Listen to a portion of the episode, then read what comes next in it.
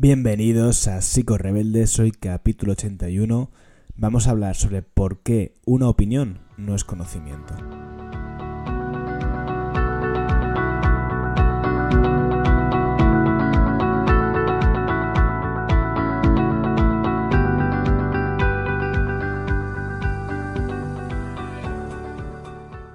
Rebeldes es un espacio para profesionales y no profesionales de la salud mental que tienen algo en común, y es su pasión por la psicología. Una psicología crítica, una psicología sincera y una psicología que se cuestiona a sí misma si es necesario. Y eso es de lo que va este episodio en parte, ¿vale? Hoy voy a atizar a diestro y siniestro, no es que me haya levantado yo guerrero ni revoltoso, mm, es una reflexión que viene a colación de, un vídeo que he visto y unas ideas que me han venido a la cabeza y las quiero poner aquí sobre la mesa. Eh, antes de nada, antes de empezar, que ya te digo, este va a ser un episodio más de carácter reflexivo, donde voy a compartir algunas opiniones personales. Esto es gracioso si, eh, teniendo en cuenta que, que el episodio se llama Opiniones no es conocimiento, ¿no? Así que es lo que van a ser, opiniones, no conocimiento como siempre, antes de empezar, te recuerdo que tienes eh, varios recursos descargables en las notas del episodio. Tienes mi taller sobre asertividad, tienes algunas, tienes un ebook sobre dependencia emocional y varios temas relacionados con la alimentación.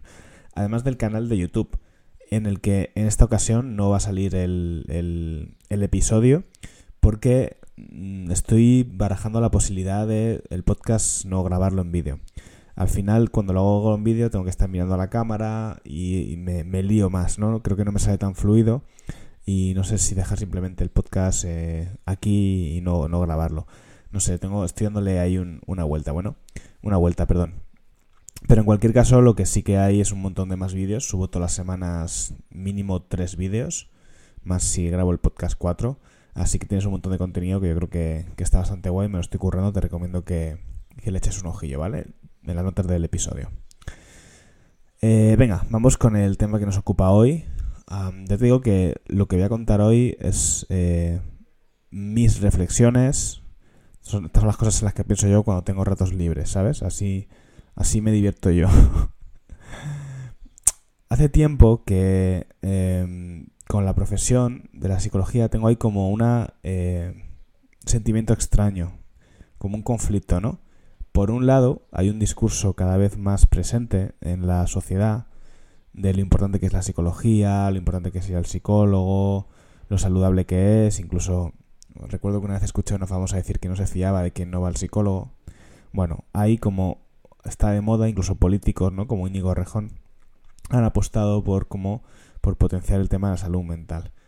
Y mi sensación es esta, ¿no? Que sobre todo a raíz de la pandemia se nos ha puesto muy eh, en primera línea de, de, servicios importantes, ¿no? O, de aspectos fundamentales para la vida. Pero por otro lado, yo siento que no se nos acaba de respetar como profesión, ¿vale?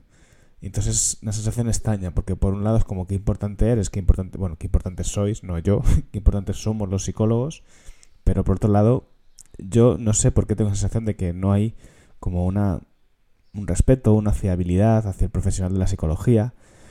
Y eso es un poco lo que me tiene ahí que no acabo de, eh, de saber colocar, ¿no? Eh, no, no, acabo de, de, tener una idea clara de por qué tengo esta sensación doble. Y eh, pensando el otro día, ya te digo, a de un, un vídeo que he visto, pues se me ha ocurrido una idea que me parece interesante comentar. La psicología tiene como objetivo, eh, bueno, las personas principalmente, ¿no? Y sobre todo, eh, o está muy relacionado con las situaciones de la vida cotidiana. Hay muchos aspectos de la psicología que se mete en... porque es inevitable, porque es las cosas que nos traen la gente a consulta, ¿no? Se mete en, la vida de las personas, en, sus relaciones, eh, en su trabajo, en sus relaciones familiares. Antes cuando decía relaciones me refería más a mejor a temas de pareja, ¿no? Se mete en lo humano, en lo que nos ocupa a todos, porque eso es lo que nos hace sufrir, lo que nos importa, lo que nos preocupa, nos angustia, etcétera, ¿no? Y entonces yo creo que esto provoca que todo el mundo tenga una opinión. Porque todas las personas, todas las personas tenemos opiniones sobre las relaciones de pareja, sobre todo, tenemos nuestras propias eh, pues al final las, las, las, ideas que construimos para darle una estructura a la vida, ¿no? Y saber dónde nos movemos y, y, poder tener claridad. Es lógico que tengamos esas opiniones y es positivo. Tenemos opiniones sobre todo, ¿vale? Y yo creo que esta es la razón que hace que eh, a veces todo el mundo se sienta un poco psicólogo o psicóloga, ¿no? Este famoso, eh, iba a decir refrán, pero no es un refrán, como frase hecha de ¿para qué voy psicólogo si ya tengo amigos a quien contarle mis problemas o cosas de estas, ¿no? Al final todos en ciertos momentos de la vida hacemos un poco de psicólogos, que no es así, hacemos de acompañantes, hacemos de soporte, hacemos de ayuda a otras personas, pero no de psicólogos. Pero es curioso que se siga viendo un poco al psicólogo y al psicóloga de esta manera, ¿no? Como alguien afectivo que sostiene, que te aconseja, pero no se le acaba de ver como un profesional sanitario, como un científico, como un clínico, no se le acaba de ver de esa manera. Yo, creo que a los psicólogos y a las psicólogas eh, se nos sigue viendo más como pensadores, como algo más parecido, más próximo a la filosofía, que realmente a, una ciencia de la salud. Eh, es mi sensación. El otro día eh, pasó una compañera un, un podcast, que es el, el vídeo del que te hablo, que bueno, yo lo vi en YouTube porque era una entrevista, donde es el podcast de Alex Fidalgo, y entrevistaba a una chica que se llama Lola Reyes, que es psicóloga, filósofa, sexóloga, y ha escrito un libro que se llama Malta Feminista, que por cierto lo tengo ahí en... me lo he apuntado para, para comprármelo, lo que pasa es que tengo una lista de libros para leerme que, que flipas, no sé si me va a dar esta vida para, para consumirlos todos. Pero bueno, yo lo tengo ahí en pendientes, ¿no? Y el caso de esta chica es un caso peculiar por, porque ella, cuando estaba estudiando, bueno, si no lo entendí mal, ¿vale? A lo mejor algún dato no es exactamente así, pero quiero, pero, o sea, quiero que entiendas al final la historia. Cuando ella estudiaba psicología, eh, se interesó por el tema de la pedofilia. O sea, un tema bastante delicado, ¿no? De hecho, es como decir pedofilia me, me, ha salido automáticamente como bajar el volumen de voz, ¿no? Como si lo tuviera que decir, como si fuera en Harry Potter Lord Voldemort, decirlo como en bajito. Em, ella hizo un, un, trabajo de proyecto de fin de carrera sobre este tema, interesándose pues en, entender a esta población y, también pues en qué tipo de ayuda pueden, pueden recibir, ¿no? Para, para ellos y para adaptarse más a la, a la sociedad. Entonces esta chica en, en Twitter pues ha seguido, o sea, ella ha seguido documentándose e investigando sobre este tema y comparte los hallazgos o, o las, las conclusiones a las que llega a través de su investigación. Y ella defiende cosas que son bastante antipopulares, sobre todo yo creo que siendo un perfil identificado como feminista, que yo creo que se espera de ella, que tenga una actitud crítica e inflexible con ciertos temas, pues defiende ideas como que, bueno, que esta idea en verdad no es suya, ¿no? Que no es lo mismo la pederastia que, que la pedofilia, ¿no? En la, en la pederastia es cuando ya se ha cometido un delito y en la pedofilia ahí cuando se expresa un deseo pero no se llega a cometer un delito ni de ni, ni con una persona ni de consumo de pornografía infantil, ¿no? También explica pues que mm, no todas que ella argumenta que el sentir deseo, ¿no? Esa erotización que tienen los pedófilos eh, a través de que da cosa hasta decirlo, pero bueno, es así, a través de los niños, las niñas, que en sí mismo no es un delito, que el deseo no es un delito, sino lo que tú haces con ese deseo es lo que conforma un delito o no, ¿no? O, o, o sea, lo que conforma un delito o que no lo sea. Y también pues defiende ideas como que entre la población pedófila pues hay gente que sí que tiene trastornos más antisociales que pues se pueden parecer a la psicopatía y perfiles que no. Que de hecho hay personas que viven con mucha culpa el, el, ser como son, ¿no? De alguna forma es como si estuviera, o sea, puede leer desde fuera como una defensa porque ella se encarga de ayudar a esas personas y en cierta manera, y bueno, en cierta manera no, hace una labor, a mi modo de ver, brutal, porque ayuda a esas personas y también ayuda a la sociedad. De manera en que mm, protege a posibles víctimas de... Mm, bueno, pues ya sabemos de qué. Entonces, la cuestión es que, como te digo, ella comparte mucha bibliografía, documentación o, bueno, opiniones eh, de las cosas que va descubriendo, ¿no? Y como te digo, en Twitter la zurran por todos lados, a lo visto. Yo creo que el debate puede ser sano, aunque no sé si en Twitter es el mejor sitio para, para tener debates sanos, quizás no. Eh, cuando es un debate que viene desde, la, pues desde el conocimiento científico, ¿no? Yo puedo decir, por ejemplo, ella dice que la pedofilia es algo eh, heredado, que es algo genético, es algo con lo que se nace. A mí como psicólogo y como oyente es algo que me chirría muchísimo, pero yo no tengo los conocimientos como para decir eh, eso es mentira. Eh, eso no es así. Ella lo dice compartiendo una serie de papers, de investigaciones, de líneas de investigación que se encaminan en esa dirección y que están hablando o demostrando que esto puede ser así, con estudios de, neuro, de neuroimagen y demás. Lo cierto, como te digo, es que a mí esto me chirría, pero yo no lo sé. Entonces yo podría perfectamente seguir a Lola en Twitter y cuando comparte estos, eh, estos tweets con estas ideas, estos hallazgos, pues criticarlo o decirle que, no, que, que, eso no es así, que la pedofilia es algo aprendido, que es una desviación psicopática, pero realmente estaría expresando una opinión y no un conocimiento. Y esto es algo que ocurre mucho en la profesión de la psicología. Eh, tiramos mucho de conocimientos generales o, creemos que todos sabemos un poquito sobre la vida y eh, nos metemos a veces, pues eso, o sea, a ver, yo insisto, yo no sé si la pedofilia es genética o no genética, no tengo ni idea. Pero lo que está claro es que esa mujer sabe mil veces más que yo sobre este tema y que como mínimo, si voy a opinar, debería tener una opinión formada en algo más que mis propias impresiones sobre lo que se ha aprendido, lo que no se ha aprendido y demás. Yo lo veo así, ¿vale? Me puede chirriar, porque a todos nos pueden chirriar las cosas, pero desde luego, como te digo, esta mujer sabe mucho más del tema que yo. Y esto es una cosa que ocurre mm, de forma habitual en, la psicología.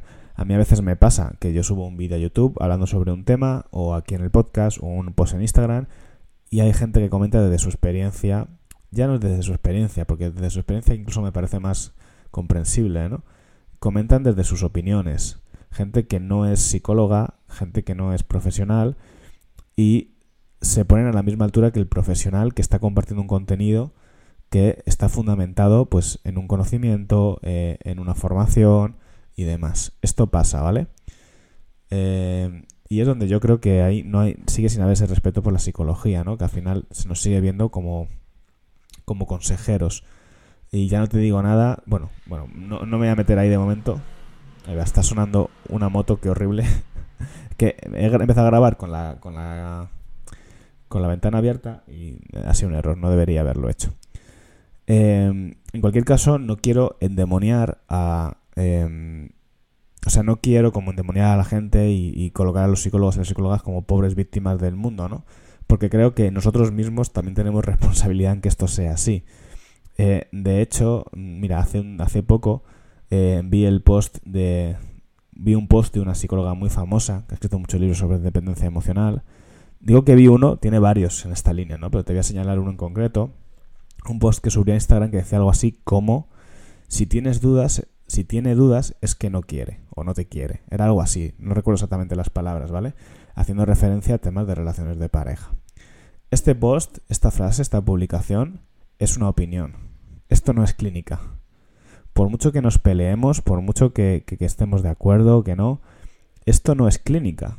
Esto es en el mejor de los casos, una intención positiva por influir, por mandar un mensaje que tú consideras que es positivo, y en el peor de los casos es tus propias vivencias, tus propias historias, tus propias eh, movidas, transmitiéndolas en nombre de tu profesión. Y esto ocurre mucho entre los psicólogos y las psicólogas. Tendemos a hablar un poco sin saber o expresando opiniones en nombre de la profesión. Y esto es, a mi, a mi modo de ver, es peligroso. Yo lo he hecho. O sea, eh, no, voy a decir aquí los demás son malos y yo soy bueno. Yo esto me siento reconocido en esto que, me ha pasado muchas veces y caes en esa tentación porque es inevitable. De alguna forma, amparado por, por tu rol profesional, expresar ideas que está genial que las tengas, pero que son ideas propias, más que clínica o que psicología como tal. Eh, bueno, psicología es todo, supongo, pero psicología me refiero a nivel profesional. Y cada vez soy más cauto a la hora de hacer este tipo de, de valoraciones, porque, como te digo, creo que hay que cuidar la, la profesión, hay que protegerla y no meter eh, nuestras propias inferencias en ese sentido, ¿no? Por supuesto que hay que mandar mensajes motivadores y que creo que está bien, pues como estoy haciendo yo en este podcast, estoy reflexionando. Esto no me lo está diciendo ningún bagaje académico, ¿no? Pero, eh, pero hay que saber dónde estamos y, pues como he dicho yo, ¿no? Pues decir, esto es una opinión personal.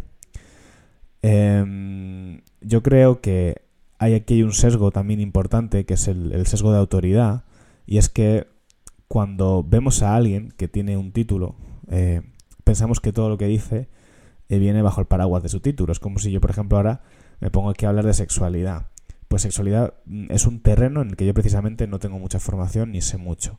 Pero si yo me pongo a hablar sobre sexualidad y a dar mis opiniones, amparado por todo el trabajo anterior que vengo hablando en otras áreas, por el título y demás, por mi recorrido profesional, se podría dar la impresión de, o podría dar la impresión de que eh, sé más de lo que realmente sé sobre este tema.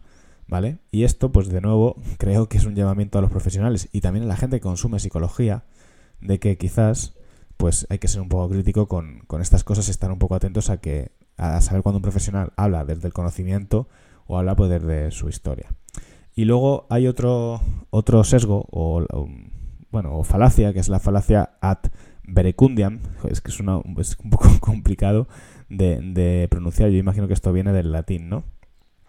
Que consiste en afirmar que algo es verdad solo porque hasta el momento no se ha podido probar que es falso. Y esto en psicología también pasa un montonazo. Esta frase, por ejemplo, ¿vale? La de si tiene, si tiene dudas es que no quiere. Es algo que a nosotros nos puede caer bien, o sea, decir, nos puede parecer sensato, nos puede parecer coherente, pero eso no lo convierte en verdad. Y como no hay nada, nadie diciendo lo contrario, ni una investigación que demuestre lo contrario, porque también esto es, pues es, ¿cómo puedes llevarte esto a un laboratorio y demostrarlo? No se puede. No, no, es, no es, posible. Bueno, no sé si, si habrá estudios o, o, forma de llegar a esto, pero yo lo veo muy complicado, ¿no? Entonces, amparados en ese mar, eh, en ese vacío de información, ocurre mucho esta falacia que te digo de, eh, bueno, se da por sentado cosas que quizás son, como te digo, de nuevo, opiniones personales y no eh, categorías científicas. En fin, eh, quería hablarte un poco de esto, no sé si en, cierto modo por desahogo, y también porque creo que ese reconocimiento que hay hacia la profesión, eh, ese reconocimiento verbal o popular que hay hacia la profesión de la psicología, se, espero que en el futuro se traduzca hacia, hacia un reconocimiento más, más de verdad, ¿no? Que yo no sé, pero yo imagino que, a ver, todo el mundo puede discutir de todo, pero quizás un médico cuando habla en sus redes u otros profesionales, estoy seguro que se les cuestiona menos y es porque seguramente hablan con, con más rigor o porque se espera de ellos que hablen con más rigor. Y en nuestro caso, los psicólogos creo que por el momento la gente se sigue poniendo un poco a nuestro nivel. Que insisto, no, no es que yo quiera decir que seamos seres superiores ni nada de eso, pero al final somos profesionales que somos expertos en un tema. Y cuando hablamos de un tema se supone que viene desde ahí. Y yo, por ejemplo, no me metería a, con un arquitecto, con un abogado, a hablar de, leyes y a darle mi opinión sobre cómo son, cómo, cómo funciona un juicio, ¿no? Por, yo sé, por decir algo, que no es un, mundo que yo conozca. Entonces espero que en el futuro el encuadre de la profesión vaya cambiando y que cada vez los profesionales también seamos más eh, finos a la hora de no caer en estos sesgos de autoridad o en esta falacia ad verecundiam y pues lo que te digo, ¿no? Y divulgar o comentar desde la profesión y no desde nuestras, eh, nuestras, nuestras, propias creencias, vamos a decirlo así. Bueno, pues nada, eh, ya está, ya lo he soltado, ya me puedo ir a hacer otra cosa. Nos vemos en el siguiente episodio. Adiós.